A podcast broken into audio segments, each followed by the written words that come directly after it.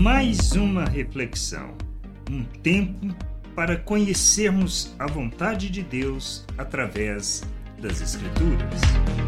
Quanto ao amor fraternal, todo o processo de Deus para o nosso amadurecimento é para que aprendamos a amar como Cristo, segundo o seu modelo, como podemos observar nas palavras de Paulo na primeira carta à igreja de Tessalônica, no capítulo 4, do versículo 9 ao 12.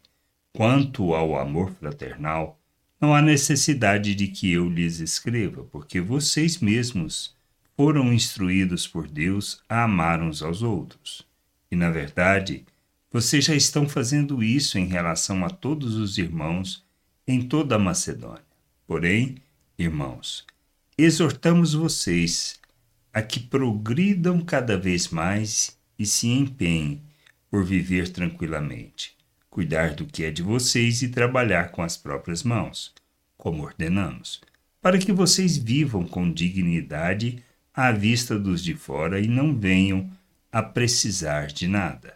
Na expressão do amor de Deus nas nossas relações, não só revelamos maturidade, como demonstramos que entendemos o nosso papel no mundo e como devemos fundamentar as nossas relações, especialmente no cuidado de uns para com os outros, pois é através da expressão do amor que revelamos compaixão, misericórdia, justiça e manifestamos a graça do nosso Deus. Não temos outra maneira de viver que revele a glória de Deus. Somos responsáveis por manifestar as suas virtudes neste mundo e assim podermos encher a terra com conhecimento da glória de nosso Deus.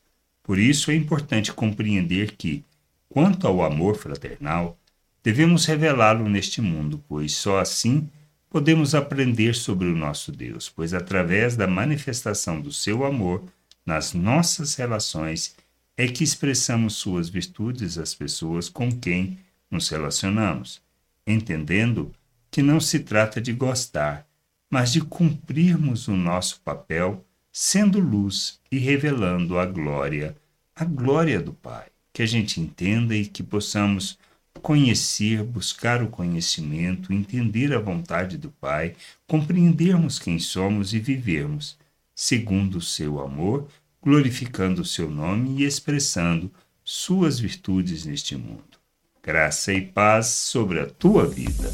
Amém. Gostou da reflexão? Compartilhe. Não deixe de ler as Escrituras. Medite para poder crescer no conhecimento e vontade de nosso Deus e nosso Pai, para que, conhecendo o Senhor, possa o revelar ao mundo.